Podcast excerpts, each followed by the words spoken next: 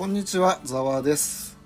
次郎です。採用が馬第88回始めたいと思います。はい。えー、っとですね、はい早速ですが、ざわの雑学から入りたいと思います。はい。今日はどんな雑学がいいですか？今日、そう、そうですね。あっと驚くやつをお願いします。と驚くやつか。そうするとですね、えー宇宙の色についてですね。宇宙の色。はい。うん宇宙の色って何色か知ってますか？色？うん、なかなか難しいですね。その質問って。まあなんあれかですよね。映像とかで見るともう真っ暗じゃないですかはい。で色っていうのは基本的に人間は光の反射で色を認識してるんで、そうですね。うん、太陽光の届かない宇宙の色は目に見えないらしいんですよねはいはいはい。それで研究員たちが銀河からの光を集めて人間の目に見える色の値に、あの数値を変換したところはいはい。宇宙の色はベージュだと分かったそうですへえあ、ベージュ。うん。へベーージュが広がってるらしいですよ。うーん、なるほど。なるほど。はい。あっと驚きません？いやあっと驚くっていうかなるほどって感じですね。へえと思って。あちょっと勉強になりましはい。そんな感じですけど。た あありがとうございます。あとてもとても勉強になりました、うんよかったよそしたら。うん、どうですか？なんかあります？ああありますよ。ちょっと。明るいニュースですね。そうね。な明るいニュース限定ですか？いやいいですよ別に。どうでも。いや一応まああのーそうですね。明るいニュースっちゃ明るいニュースなんですけど。ほいほい。えーっとですね。インドのニュースでですね元祖エコ戦士ヒンズー教ビシュノイ派環境保護に全身全霊っていうニュースです。何ですかそれは。全然わからないけど。インド西部の、えーラジャスタン州の、えーとある村で、ヒンズー教のビシュノイ派まあヒンズー教にもいろいろ派閥があるんでしょうね、うん、えーでそのビシュノイ派の信者のうん。あるおっちゃんがうん。えーっと動物の世話に心血を注いで、うん。えー施設で保護した動物を野生に返す活動を続けてらっしゃるらしいんですね。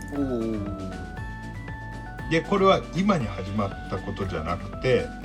えーこのビシュノイ派っていうのは、えー15世紀から始まって、えー今では信者数100約150万人くらいらしいんですけど、うんえーまあ競技として、うんえーあらゆる生命を神聖視し肉食を避け、えー枯れた木以外は伐採しないっていうルールがあるんですよね。へえすごいねで動物や樹木を守るためなら自己犠牲も厭わないインドのエコ戦士とされてるんですね。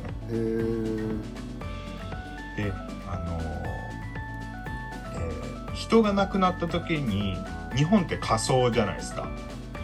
ああ仮装ですね。はい。燃やしますね。そうそう。あまああの大多数の人が火葬なわけなんですけども、はいはい。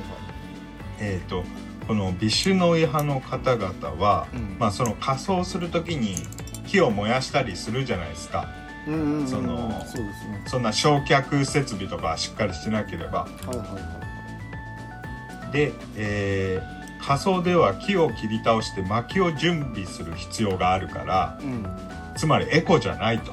だから、えー土葬を習慣としてるんですね。うんなるほど。そうそうそう。あのーまあ言い伝えによりますと、1730年そう。1700、えー。めちゃくちゃ前だな。ちょっとあの200300年ぐらい前の話なんですけど、はいはいはい、えーその、えー当時そのインド西部のラジャスタン州のところに、はい。まあ、ある国があって、えーそこの王様が、えー燃料になる木を切るために、うん。えーそのラジャスタン州の、えービシュノイ村に家来を送ったらしいんですよね。そのラジャスタン州の王様が、うん。うん。その昔300年ぐらい前にうん。あの王様があの燃料に木が必要だからうん。ちょっとあの村行って木切ってこいって家来に言って、うん。家来が行ったんですよその村に。ああはいはいはい。でそこは多分このビシュノイ派の村なんですよね。ああだから木が切れないわけね。まあそただ王さ王様にとっちゃ別に関係ない話なんですよああ。そういうことかあそうですると、えーその村のとある女性が家から飛び出して、あうんその家来がこう切ろうとしてる木の幹にしがみつくんですよ。うんで、えー王様の家来は容赦なく女性の首と一緒にその木を切り倒したらしいんですね。恐ろしいですねするとその、あのー首を一緒に切られた女性の後に、うえーその女性には3人の娘がいたらしいんですけどんうん。3人がさらに続いてうん「切るな切るな」ってこう木にしがみつくんですよ。うん。でみんな首を切られていくんですよ。うんでさらにもうその娘たちだけじゃなくて老若男女子供たちまでもが次々と木木に抱きついて首を切り落とされたらしいんですね。で今ではその村にその犠牲となったその当時の村人363人の記念碑があるらしいんですよ。だからもうそれくらいあの なんて言うんですか。昔からそれくらいの覚悟のあるエコな宗派。エコ？うんエコな宗派だったんですよね。で今でも、えーその記事に出てるおっちゃんはビシュノイ派のおっちゃんはその競技を守るために、まあ、その動物を保護したり、えー自然を保護したりしてらっしゃると。いや僕もヒンズー教の宗派ってよく知らまだイスラム教の方が聞いたことあるけどヒンズー教の宗派ってあんま知らないから現代まあもうねその宗教観念とかあんまない現代日本人の我々にはあんまりこうね想像しにくい話ではありますけどね。うんへえなはいるほど 僕の方から、僕の方からもじゃあ軽く一個だけですねはいはい。えっ、とまあ自転車による炭素削減の可能性はどれくらいかっていううんで研究によると自転車を利用する人の割合が最も高いのは高いのがオランダらしいのね。オランダ。うん、であーオランダねすごい多いって聞くわ。うんオランダめちゃくちゃ自転車利用してる人が多いらしくてでその道路とかもすごいその自転車も走りやすいように整備されたりしてるんですよ、ね。そうなんですよで世界中の人がオランダと同様に、えー1日2.6キロ自転車で移動した場合これ年間6億8600万トンの炭素排出を削減できるそうです。うんだからみんなもっともっと自転車乗ろうぜって話なんですけどあと自転車利用者が多い国では肥満が少ない傾向にあるらしいんですよ。まあ当然、まあ当然そうですじゃあね納当然なん得ですできますね。オランダのサイクリングパターンを世界中であの試した場合には年間62万人の死亡を防ぐことができるそうです。まあそうですね。まああとさっきジロちゃんも言ったようにオランダは自転車先進都市からその適切な自転車用レーンの計画とか建設うん。あとはまあ教育とか文化、あとは税金により自動車使用を抑制する政策などがあるらしい。自動車に結構税金をかけるんでみんな自転車に乗るでまあ1人当たりの自転車販売数の上位は主に北欧日本アメリカなので、えー日本も自転車保有率が高い国の一つらしいです。あそうなんですね、うん。へただし日本の場合はですね2025年にあえの道路通行税を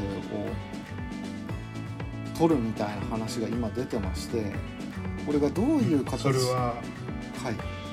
うんうんどどういう形なんですかね？になるかまだ詳細は明らかにされてないんですけどはいはい。これ自転車からも税金取るってなったら俺もう本当にやってられないですよ。まあなるようになりますよ。あのガソリン税がねあの電気自動車が普及したせいでガソリン税があんまり取れなくなってきてはいはいはでじゃあどっから税金取るかって言ったらガソリン税じゃなくてもう通行税にしちゃおうっていうなんか汚いやり方みたいなんで、いああなるほうん、まあみんな選挙に行ってこんなこと言うやつは受からないようにしてもらいたいもんです。ど じゃあどっから税金取るんですか？えーと政治家の給料を下げればいいんじゃないですか？ボーナス等で から。自転車健康にもいいし環境も守れるし、うん。やっぱいいよっていうことで。えーとそうですね。オープニングはそれではこの辺で区切りましてはい。本編に入りたいんですけど、はい。なんか僕この土日にですねなんか久しぶりに映画でも見に行こうかなと思ったんですよ。はいはい。でなんか面白いのやってるかなと思って調べてたら、うん。あのガンニバルっていう映画が結構評価高かったんですね。日本の映画なんですけど。ああはい。ええ原作漫画のやつですか？そうなんですよ。ではいはいはいはい。あこれ原作漫画なのかって思ってなんかうん。原作漫画で実写映画化すること多いけどあのうん大抵僕は外れだなって思うことが多いんですよ。ああなるほど。だからがうん。ああはい。すいません。なのであこれ映画見ないで、漫画を読もうと思ったんですね、ああなるほどね、うん。はいはいあいいや今日漫画を読もうと思って。で、はいはいはい。まあ今は便利なもんでタブレットなんかがあればダウンロードできちゃうんでうん。一応この「ガンニバル」っていう作品はえっ、と、ん。全もう完結してて全13巻なんですよ。うん。で僕は今第 7, 7巻まで読んでるんですけど、はい。えー結構面白いんですね。あれ確かはい。映画の主役の人って、はいはい。あの人ですっけ？あの、えー、30代のあのえー、男前な俳優。名前が出てこへんわ。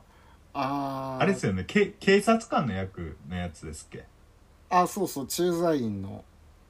うんはいはいはいはい。あ思い出した思い出した。はい。でまあこの「ガンニバル」っていう作品なんですけどまあネタバレないようにあらすじだけ言うと、うん。まあ、世界各地に根付いていた食人習慣をテーマに、うん、えー日本の山間にあるすごい小さな村で起こる殺人事件や監修を書いたサスペンス作品になってます。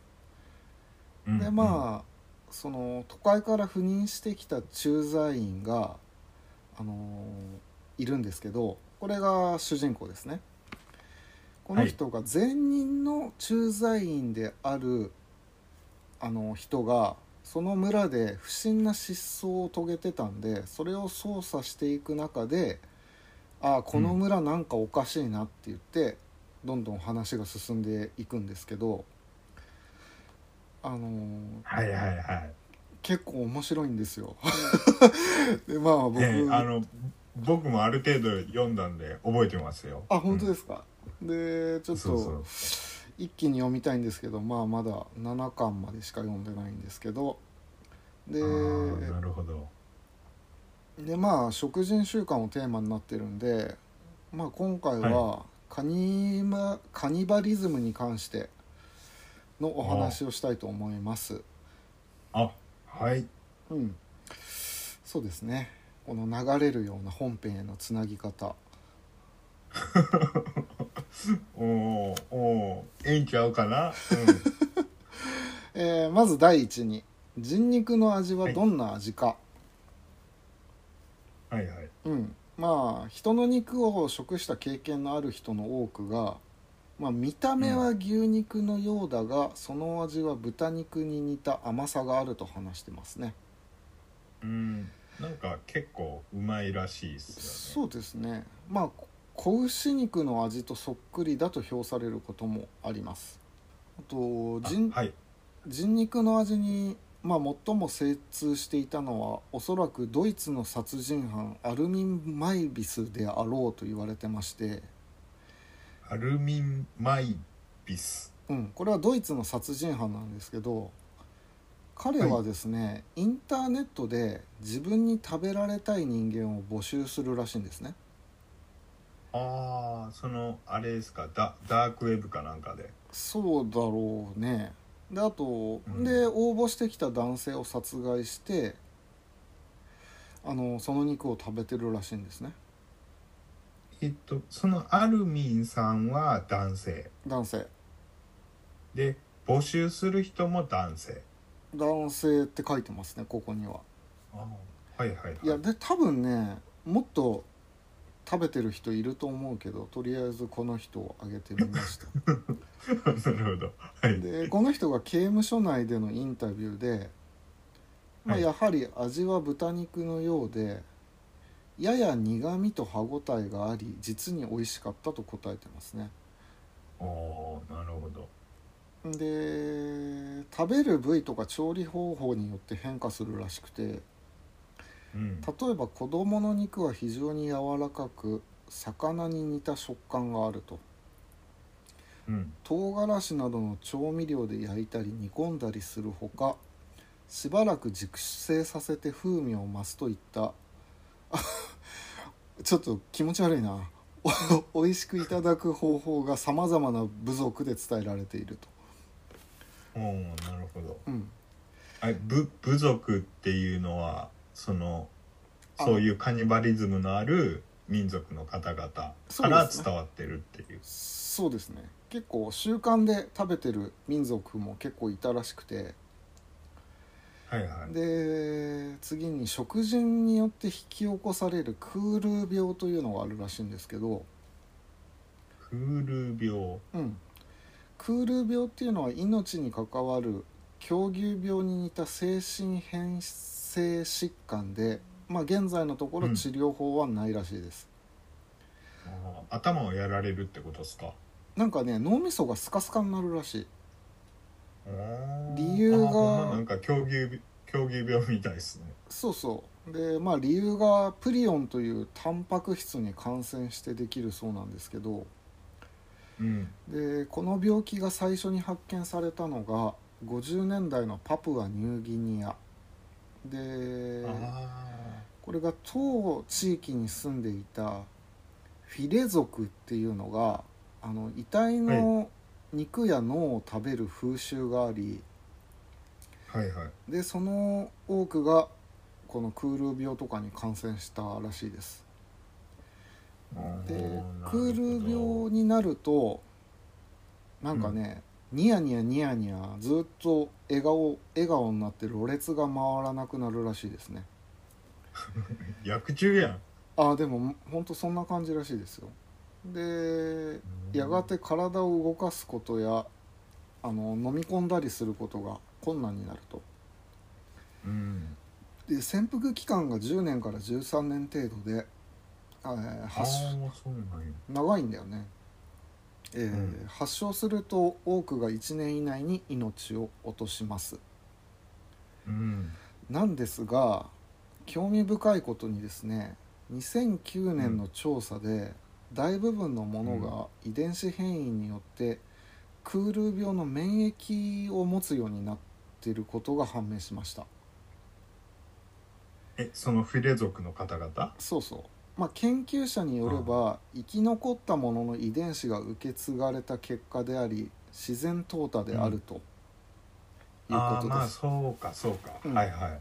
まあみんな死んじゃうんで生き残ったうん人たちの免疫、うんうんはい、あと次にですねエンドカニバリズムとエクソカニバリズムというものがあります。うんエンドカニバリズムとエクソカニバリズム、はい。うん、でまあこのカニバリズムを大きく2つのカテゴリーに分けることができるんですけどはいはい。一つがエンドカニバリズム。これはうん。部族や家族内の死者に敬意をし示すために行うものであってうん。例えば前あー前に言ったそのフィレ族がこれを行っていただから家族内や部族内の偉い人が亡くなった時に弔いの意味で自分の体にその人たちの肉を入れるっていう形ね、そのまあその人はまあある意味僕の中で生き続けるみたいあな。あそうそうそうそうそう。そういうのもあるのかな。うん。うん。でこれがエンドカニバリズム。次にエクソカニバリズムっていうのが、うんあの命を盗んだり敵を威圧したりする目的で、外部の人間を食べるってこと。うん。お前うん。そのそうだね。と例えばですねシリアの反政府軍司令官を、お司令官は敵兵士の内臓を食べたことが報告されてるらしくて、はいはい。あと他にも2014年中央アフリカ共和国のマッドドッグという男は殺された家族の復讐を遂げるために、犯人のイスラム教徒を殺害しその足を食べた。う。あとはその地域によってはその殺した敵の肉を食べるとすごい途方もない力を授かるというような信仰もあるそうですああそれはしっくりきますね、うん。要はその強い相手であればあるほどその肉を食べると自分にその力が宿るみたいな、そうそうそうそう。うん、まあそのそうだね。悪意があるこのカニバリズムとあと敬意のあるカニバリズムの、まあ、2種類に分けられるっていうらしいですね。おーでその他にですねオートカニバリズムっていうのもあるんですけど、オートカニバリズム？うん、これはですねな自なんですか？こうじじ自動的に 自動的に食べるんですか？あまあ自食人っていうことなんですけどこれは自らの肉を食べるってことなんですね。ああすごいな、うん、あでも実はこれはある程度誰しもが行ってることなんですよ。あーはい。例えあば、まあなぜかというと舌や口の内内側とかうーん知らないうちににその細胞を飲み込んでるんではいはいはい。みんなだから血の味とか知ってるじゃん。鼻血が出たりしたらさ、うん鉄の味がするとか,、あれも全部自分で自分をまあ取り込んでるっていう形になるんですね。なるほど。うん、まあでもその極端な人になるとあのー本当に自傷行為的に自分の血を飲んだり、うん。うん、するんですけど、あのー悪質なケースがこれありまして、はい。あのーこの相手に対して自らの肉体を無理やり食べさせるってものがあるんですね。おーなるほど。これまたなんか興味深い。これはもう悪意に満ちてるんですけどうーん例えば2003年コンゴの部族がピグミー族に自らの肉を食べるように強制していて、まあ、国連がこれを非難していると。うん。であとアメリカの方のフロリダで有名な事件がありまして、この事件では2,000人からなるはあ南部の白人グループが、えーうん。クロード・ニールという黒人を捕らえたんですね。うん。でこいこの黒人の人は結局焼き殺されちゃったらしいんですけど、うん。もう焼き殺す前になんか自分の生殖器を無理やり食べさせられてるらしいですね。へ気持ち悪いなあとは戦時中のカニバリズムというものがありましてーうん。で真意のほどは定かではないんですけど戦時下においてですね、日本兵が戦争捕虜や民間人を食べたとされるようなことが海外では伝えられてるそうです。いやー正直絶対あったと思いますけどね。まあ日本軍に限らず。まあ僕もあったような気がしますねだって、えー。その、はいはい。例えば東南アジアのその日本兵とかほんま飢餓で亡くなった人とかすごい多かったらしいですそうしですね。はいはい。うん。まあこの事件とかに関しては小笠原事件としてまあウィキペディアなんか調べてもらえると詳細が書かれてるそうなんですけど、あとは適応形質としてのカニバリズム、適応形質うん、これはですね人間は飢餓状態にある時カニバリズムを行うがこれは生き残るために備わった適応形質なのだという。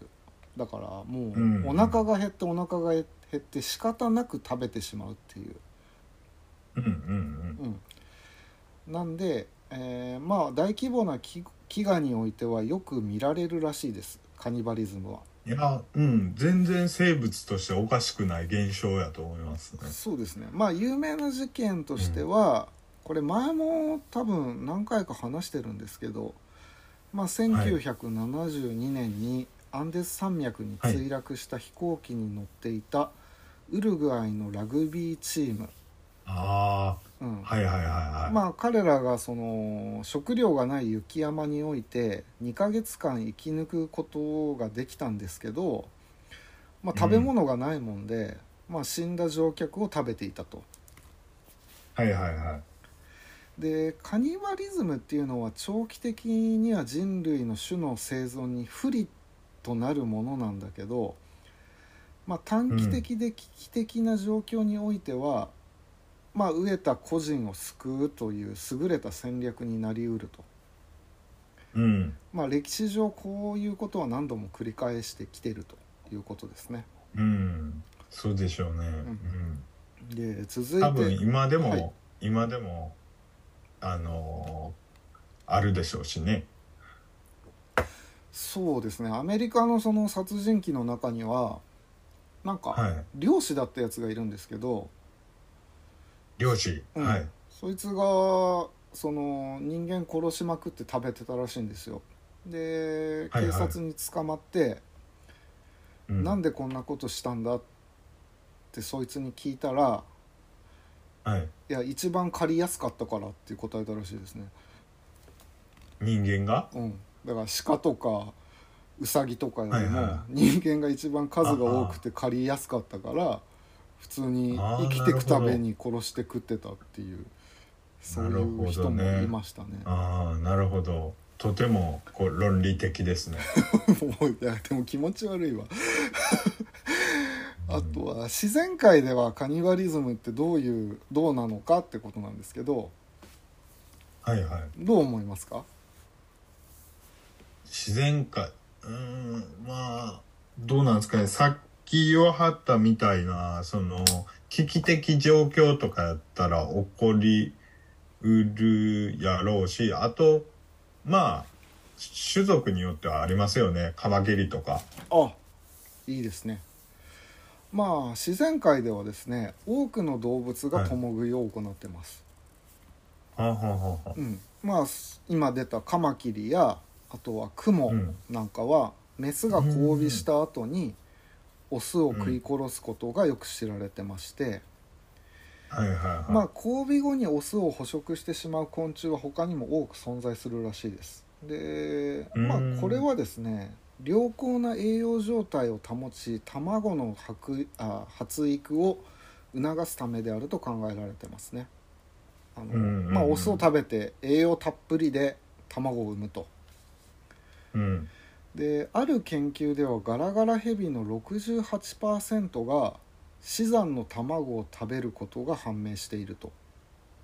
うんうんうんだからうんあでも、はい。とてもサスティナブルというか、うん、そうです。いいんじゃないですかね。あのまあ産卵後体力が落ちるんでその体力を回復するために、体重の11%分も子供を食べるそうですね、うんなるほど。うん、あとヘビ自体もですねあの、うん。子供が自分より小さな兄弟を食べて口減らしをすることで生存の可能性を上げてるらしいです。うんうんまたライオンのオスなんかはメスの連れ子を食い殺し、自分の子供に群れを継がせる準備をしてるってことです、うんうんうん。なるほど。うん、あとはチンパンジーですね。はいはい。人間と98%同じ DNA を持つチンパンジーなんですけどはい。まあ普通に食べてるらしいですね。ああ結構普通に食べてる。うんもうなんか普通に食べてるらしいです。あそえそれはうん。その、殺して食べてるんか死んじゃった肉を食べてるんかあいや殺して食べてます。へえうん。ほんとむしゃむしゃ食べてるのが観測されてるらしいですね。ああそうですか。あとはその人間によって生息地域を縮められちゃってるんでうん。あの限られた資源を確保するためにっていうのもあるらしいですね。ああ人間のせいや。人間のせいですこれはあとはヨーロッパによるか医療カニバリズムっていうのがありましてはまあヨーロッパ人は中世においては食事を行っていたと。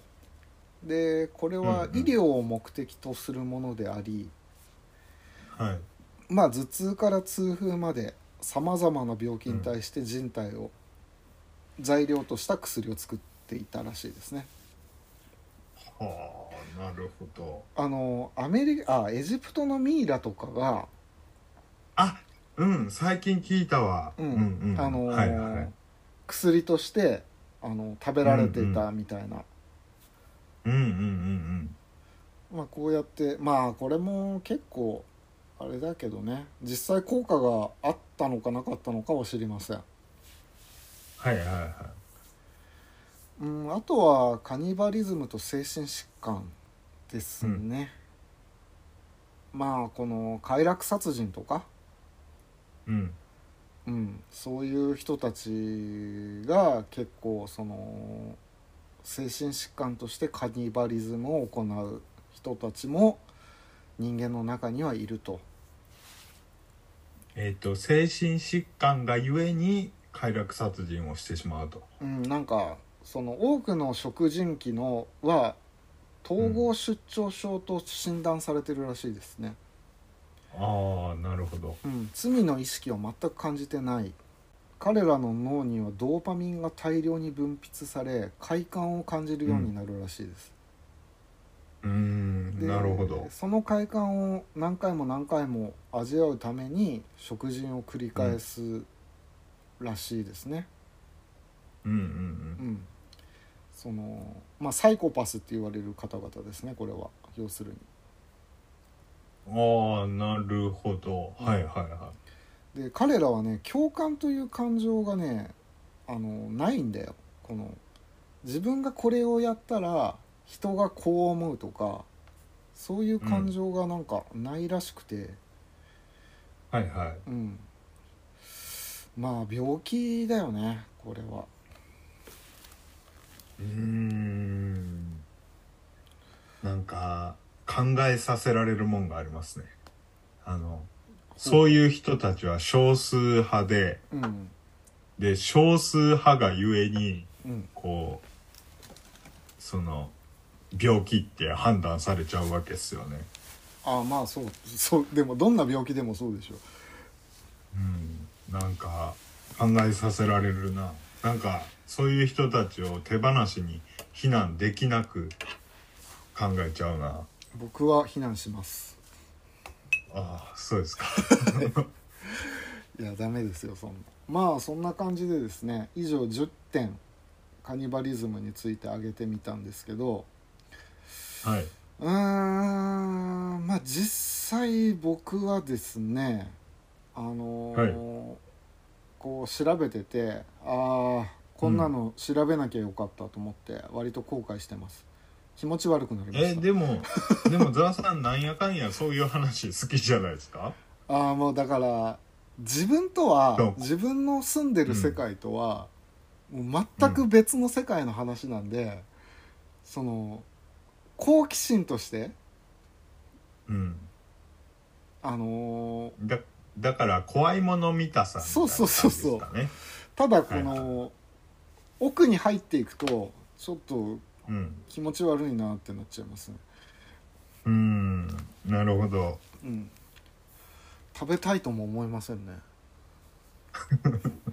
いやまあ俺も思うけど、まあこんな。でもうんなんやろ。